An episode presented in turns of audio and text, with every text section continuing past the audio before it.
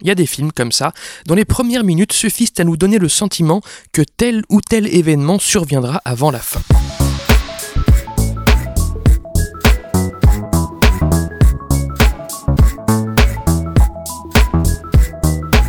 Salut et bienvenue dans ce 63e numéro de Commencer raconter, le podcast qui déconstruit les scénarios un dimanche sur quatre. Aujourd'hui, prenons part à une réception pour le moins perverse avec le thriller américain La Corde, d'après la pièce de Patrick Hamilton, adaptée par Hume Cronin, Arthur Lawrence et Ben Hecht, réalisée par Alfred Hitchcock et sortie en février 1950 au cinéma. Ce sera l'occasion pour nous d'étudier ce qu'on appelle la scène obligatoire.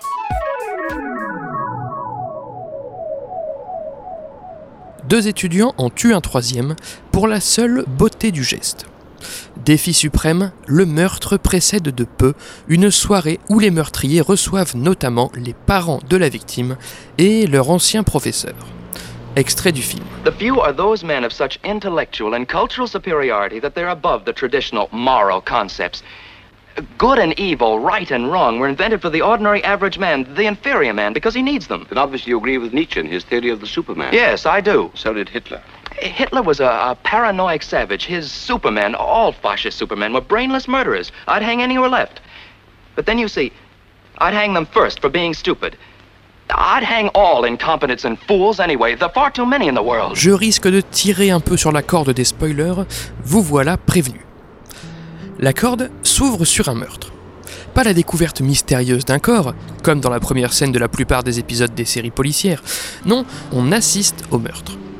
On sait d'entrée de jeu qui sont les tueurs, et bien vite, on connaît aussi le mobile, si bête soit-il, la fascination et l'adrénaline quant à l'acte de tuer et de le faire sans trace. Bref, quand le film d'Hitchcock commence, tout de suite, on se projette. Les tueurs vont-ils se faire prendre? Quelle erreur va les trahir? Va les démasquer. Quelques secondes à peine auront suffi à nous propulser plusieurs dizaines de minutes en avant dans l'histoire.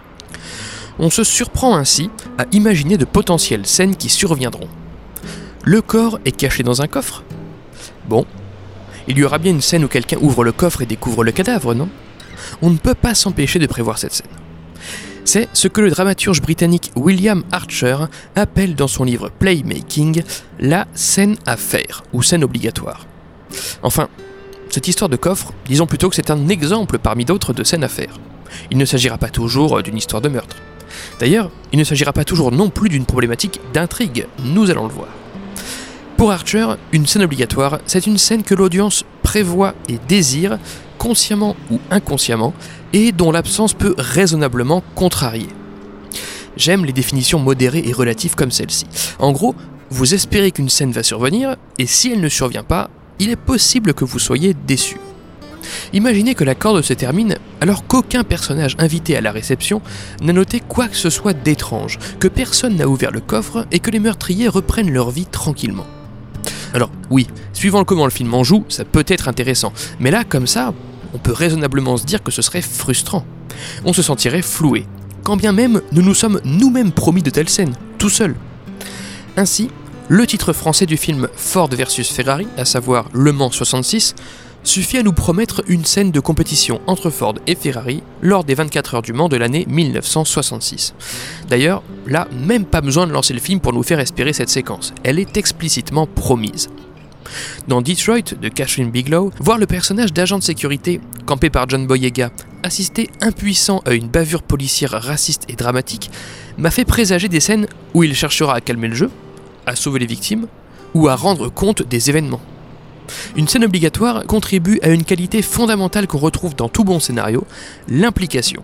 Il y a plein de façons comme ça d'impliquer son spectateur dans une histoire, donc pour jouer avec ses émotions et avec sa raison, eh bien la scène à faire consiste justement à nous impliquer, à nous faire participer à l'histoire. C'est plus fort que nous, quand quelqu'un amorce une vanne, il faut qu'on devine la chute. Trêve de généralité, approfondissons ensemble la diversité de ce que l'on peut appeler scène obligatoire. Archer propose justement quelques grandes familles. On a par exemple la scène à faire d'ordre psychologique. Suite au meurtre dans la corde, L'un des deux commanditaires est archi confiant, il s'agit de Brandon, je vais le dire à la française, tandis que l'autre commence à douter, à craindre qu'on les démasque. Il s'agit de Philippe. Cette amorce nous fait automatiquement présager une scène où, par sa nervosité, Philippe éveillera des soupçons chez les convives. Archer fait également référence là aux scènes de justification psychologique. Si un personnage agit d'une façon extrême, on attend la fameuse scène où sera révélée la motivation profonde pouvant expliquer de tels actes. On la retrouve dans la corde à travers le point de vue de Brandon. Il y aurait des gens supérieurs et des gens inférieurs, et commettre un meurtre serait noble quand cela provient des premiers, légitimés par leur seul élitisme. Toujours concernant la psychologie, la scène affaire peut aussi, pourquoi pas, relever d'un retournement de situation attendu. On prévoit alors une scène où le personnage basculera, comme quand le Joker vire de sa folie solitaire et inoffensive à une folie meurtrière dans le film éponyme. On l'attendait, ce moment. Ce qui me permet d'ailleurs de remarquer qu'une scène affaire ne se situe pas forcément à la fin d'un film. Autre famille de scènes obligatoires, celle qu'Archer appelle les structurelles, en gros qui concernent l'intrigue. Concernant la corde, on est en plein dedans. C'est par exemple le dénouement que l'on présage, la réponse à la question soulevée par le pitch du film. Brandon et Philippe vont-ils se faire démasquer et comment Prenons d'autres exemples. On attend, dans Dark Waters, une scène où le protagoniste fera tomber, ou non, le groupe industriel DuPont. On attend, dans les sets de Chicago, la scène où le jugement sera rendu à l'encontre des prévenus. C'est un peu la typologie de scène obligatoire la plus évidente. Le protagoniste va-t-il réussir ou échouer? Les films les plus efficaces sur ce plan, je trouve, les plus impliquants, sont ceux qui reposent sur une ironie dramatique globale, telle la corde de Hitchcock, où on sait qu'il y a un mort et qui sont les meurtriers, alors que les convives, eux, ne le savent pas. Ou bien sûr comme Parasite, auquel j'ai d'ailleurs dédié tout un épisode du podcast, justement sur le passionnant sujet de l'ironie dramatique. On trouve également une famille, disons, plus réduite de scènes à faire, les historiques. Dans ce cas-là, un événement de l'histoire avec un grand H, ou une mythologie, ou une légende, fait présager une certaine scène. On attend le moment où Capone va tomber dans Les Incorruptibles. On attend la scène de fracas du paquebot contre un iceberg dans Titanic. Vient ensuite la scène obligatoire qualifiée de dramatique par Archer, qui découle d'exigences manifestes d'effets dramatiques. Bon, là je pense qu'on peut parler en gros de scènes émotionnelles relatives à un genre. Par exemple, la scène où deux amoureux concluent, dans une romance. Celle où la technologie est utilisée à mauvais escient, côté science-fiction. Ou encore, dans un film d'enquête, comme La Corde, la scène d'Eureka des enquêteurs, comme quand Rupert, campé par James Stewart, découvre qu'on ne lui a pas rendu le bon chapeau au moment de partir, mais qu'on lui a remis celui de la victime. Bon, Là, le spectateur n'attend pas cet instant en particulier, rien ne nous a informé que la victime avait un chapeau. Mais cela ne nous empêche pas, dans l'idée, de guetter cette scène où un indice trahira définitivement les meurtriers. On partait plutôt sur la fameuse fausse piste de la corde, puisqu'Hitchcock insiste beaucoup dessus. Le meurtrier très assuré Brandon la cache bêtement dans la cuisine où elle n'a rien à faire, puis l'utilise pour fixer des livres destinés au père de la victime, bon, sans compter le titre même du film. Archer parle enfin de scènes obligatoires dites logiques. J'interprète ça comme une espèce de groupe fourre-tout de scènes à faire, où le spectateur prévoit simplement les conséquences logiques d'une amorce, d'une action. Dans la corde, la victime devrait être présente à la réception du soir même. Il est alors évident que les convives se questionneront pendant le film sur la raison du retard, puis de l'absence de la victime, qui n'a prévenu personne et demeure injoignable. Ce risque-là en particulier, on l'attend. Par ailleurs, Brandon choisit le coffre où est caché le corps comme table où disposer le buffet, plutôt que bah, la table faite pour euh, dans la salle à manger. Bon, eh bien le spectateur devine une incompréhension de la part des convives sur l'utilisation de cet objet, et donc devine une scène où les autres devront s'en expliquer. Je pense qu'on peut s'amuser comme ça à dérouler pas mal d'autres types de scènes obligatoires, autant que d'aspects d'une histoire finalement. Plus vous saurez qualifier la diversité des aspects d'un récit, plus vous saurez établir une diversité de typologies de scènes à faire, par simple principe d'amorce et de paiement. Sur cette notion, je vous renvoie d'ailleurs à l'épisode du podcast consacré au film Premier Contact.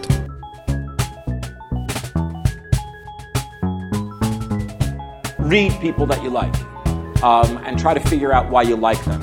And when you see something or read something you don't like, try to figure out why you don't like that. Be a diagnostician.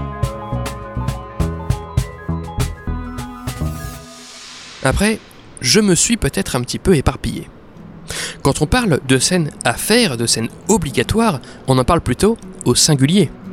Archer parle d'ailleurs de confrontation obligatoire. Pour un film donné, il y a cette scène unique que l'on présage bien plus qu'aucune autre, la bonne vieille scène du gentil contre le méchant et du bien contre le mal. En l'occurrence, dans la corde, la scène où le perspicace Rupert confrontera les meurtriers Brandon et Philippe, et qu'on retrouve effectivement. Dans ce cas de figure, Archer présume que le conflit fort de cette scène obligatoire trouve racine dans le thème que chaque personnage présent incarne. Et, en effet, une fois la vérité éclatée au grand jour dans la corde, Rupert fustige l'état d'esprit de Brandon. Tous deux s'accordaient précédemment sur l'idée d'humains supérieurs aux autres, sauf que le premier c'était avec humour, où il imaginait tuer les gens qui se rendent au même spectacle que lui pour avoir de meilleures places. Tandis que le deuxième, c'était sérieux. La confrontation obligatoire passe alors par un dégoût exprimé par le gentil Rupert sur ce thème, qui rappelle que tuer c'est pas bien et que leur échange voulu ironique ne devrait pas se traduire en acte. Parenthèse fermée, remarquez que, comme on s'en est rendu compte au sujet du genre cinématographique dans l'épisode du podcast consacré à Last Action Hero, la scène obligatoire n'est pas un concept précis et cadré. C'est une scène qu'on attend, point. C'est juste ça. Pas forcément une scène qu'on attend avec un aspect psychologique, ni forcément avec un aspect historique. Archer déplore donc que ces scènes à faire s'avèrent difficiles à analyser, car bah, difficiles à définir précisément. Le dramaturge ajoute que le spectateur pressent simplement ces scènes des suites d'une charge dramatique qui s'apprête à être relâchée. Et cela m'amène à un point important. La scène obligatoire, ce n'est pas juste un point A qui implique un point B. Ce n'est pas juste une amorce qui implique un paiement. C'est aussi le chemin entre les deux, une dynamique doublée d'un sentiment de convergence, une charge dramatique qui s'apprête à être relâchée. Prenez le personnage anxieux de Philippe, le meurtrier. Sa nervosité progressive le fait s'alcooliser de plus en plus. Plus il s'alcoolise, plus il réagit au sujet de discussion rappelant le meurtre qu'il vient de commettre. Son compère Brandon l'invite à se reprendre, à arrêter de boire, sinon il va tout faire foirer. D'ailleurs, en plus de cette alcoolisation progressive, le personnage de Philippe s'affirme de plus en plus. Au début, il supplée son ami, se laisse diriger, Brandon lui dicte quoi penser et quoi faire, puis Philippe s'émancipe de Brandon, assume ses remords, ce qui envenime leur discussion et jette davantage encore les projecteurs sur eux. À chaque instant, le spectateur sent qu'il se rapproche un peu plus de cette scène attendue, où Philippe va craquer et tout avouer. Cela arrivera d'ailleurs, mais plus tard, alors que Rupert les aura tout juste démasqués. En temps réel, le spectateur actualise et affine son sentiment de scène obligatoire, de ce qui va survenir, tout en étant incertain de la véritable issue. Anticipation mêlée d'incertitude, on l'a redit plusieurs fois, le cocktail idéal pour créer de la tension. Ainsi, la progression convergente d'un récit sur tel ou tel aspect décuple le sentiment de scène à faire ou à minima le conforte. Nous disions, au sujet de The Thing précédemment dans le podcast, que la fin d'un film présente souvent une concentration de multiples aspects. Intrigue, arc transformationnel, enjeux, conflits, thèmes, etc. Le tout en un espace de quelques minutes. On retrouve ces aspects éparpillés dans une histoire et, au moment du troisième acte, tout se concentre, tout se mêle, tout se confond. Alexander McKendrick suggère d'ailleurs, dans son livre Unfilmmaking, que la chaîne d'éléments liés qui constituent une histoire est justement ancrée à la fin. Eh bien, peut-être que l'idée dont je parlais juste avant, de scène obligatoire unique, de scène à faire unique, est permise par diverses progressions indépendantes qui semblent finalement, petit à petit, toutes menées à une même scène via différentes facettes. On est là bien sûr dans la version la plus extrême de la théorie. Exemple, pourquoi s'attend-on à ce que le cadavre soit découvert dans la corde? Déjà, car Philippe perd pied psychologiquement de façon progressive, comme on l'a dit. Aussi, car les convives s'inquiètent de plus en plus de l'absence de la victime, jusqu'à envisager d'appeler les flics. Mais encore, car Rupert questionne crescendo les protagonistes et leurs convives sur l'étrangeté de la situation, il mène son enquête de son côté. Également, car tout le monde, chacun son tour, questionne le recours à cette malle pour disposer la nourriture. D'ailleurs, à un moment, Madame Wilson débarrasse la malle dans le dos des convives et manque de l'ouvrir pour y ranger des choses, sous notre regard aussi impuissant que paniqué. Et enfin, dans la dernière partie du film où les deux meurtriers se retrouvent seuls avec Rupert, ce dernier développe ses hypothèses sur comment il aurait fait disparaître la victime, s'il était son meurtrier, et nous réalisons qu'il se rapproche de la vérité. D'entrée de jeu, un des personnages aurait pu ouvrir la malle, par exemple par mégarde ou même avec un vrai soupçon, mais le scénario est évidemment bien plus palpitant que cela. il fait se resserrer les taux pendant 80 minutes sur plusieurs aspects différents qui finalement semblent pointer la même probable issue, la même scène à faire, celle où le meurtre est découvert, où Rupert ouvre la malle. Ainsi, une fin cathartique n'est pas seulement une scène où tous les aspects d'une histoire se retrouvent. La conduite de l'histoire sur chacun de ces aspects devrait idéalement indiquer cette issue. C'est en reliant les points à l'avance que le spectateur jubile d'où cela va le mener. Petit aparté, en tant que spectateur, malgré notre curiosité et notre ouverture à l'inconnu, on aime bien savoir où on met les pieds. Donc, se forger soi-même une idée de la direction que prennent les événements, c'est aussi une façon de s'abandonner confortablement à une histoire. La scène obligatoire nous donne ainsi une destination rassurante, quand bien même les faits pourront finalement et heureusement nous surprendre. Pour finir sur cette histoire de convergence et de progression, c'est d'ailleurs justement le retour au statisme qui caractérise la survenue de la scène obligatoire d'un film, celle de confrontation finale. Comme l'a écrit Aristote dans Poétique, une œuvre poétique est l'imitation d'une action conduite jusqu'à sa fin. On serait bien frustré de ne pas voir les soupçons porter leurs fruits dans la corde. Ce qui caractérise la fin d'une histoire, ajoute Edward Mabley dans Dramatic Construction, c'est la disparition chez le protagoniste de la volonté de lutter, donc que ce soit par réussite ou par échec. Le climax, termine-t-il, offre une situation stable à la crise qui était une situation changeante. Donc, la scène à faire, c'est ce retour au calme, c'est l'aboutissement d'un chemin, c'est passer d'instabilité à stabilité. Cette transition, cette rupture brutale, le spectateur la guette. Quand Rupert a découvert le corps, récupéré l'arme à feu et moralisé les criminels, il tire à la fenêtre pour alerter la police, chacun s'assoit, et bah, Rupert surveille les deux coupables, personne ne parle, personne ne bouge, Philippe est calmé, Brandon ne fait plus le malin, il n'y a plus de mystère, tout est statique. Bon, hormis les gyrophares qu'on entend approcher en bas de l'immeuble. La scène obligatoire a bien eu lieu. Pour résumer, les premières minutes d'un film suffisent souvent à impliquer le spectateur en lui faisant présager et donc guetter la survenue d'une scène en particulier, dite obligatoire ou à faire. Cette anticipation peut relever de multiples facteurs, psychologiques, structurels, logiques, historiques ou encore dramatiques, et s'intensifiera au rythme que les événements sembleront progresser et converger vers cette issue.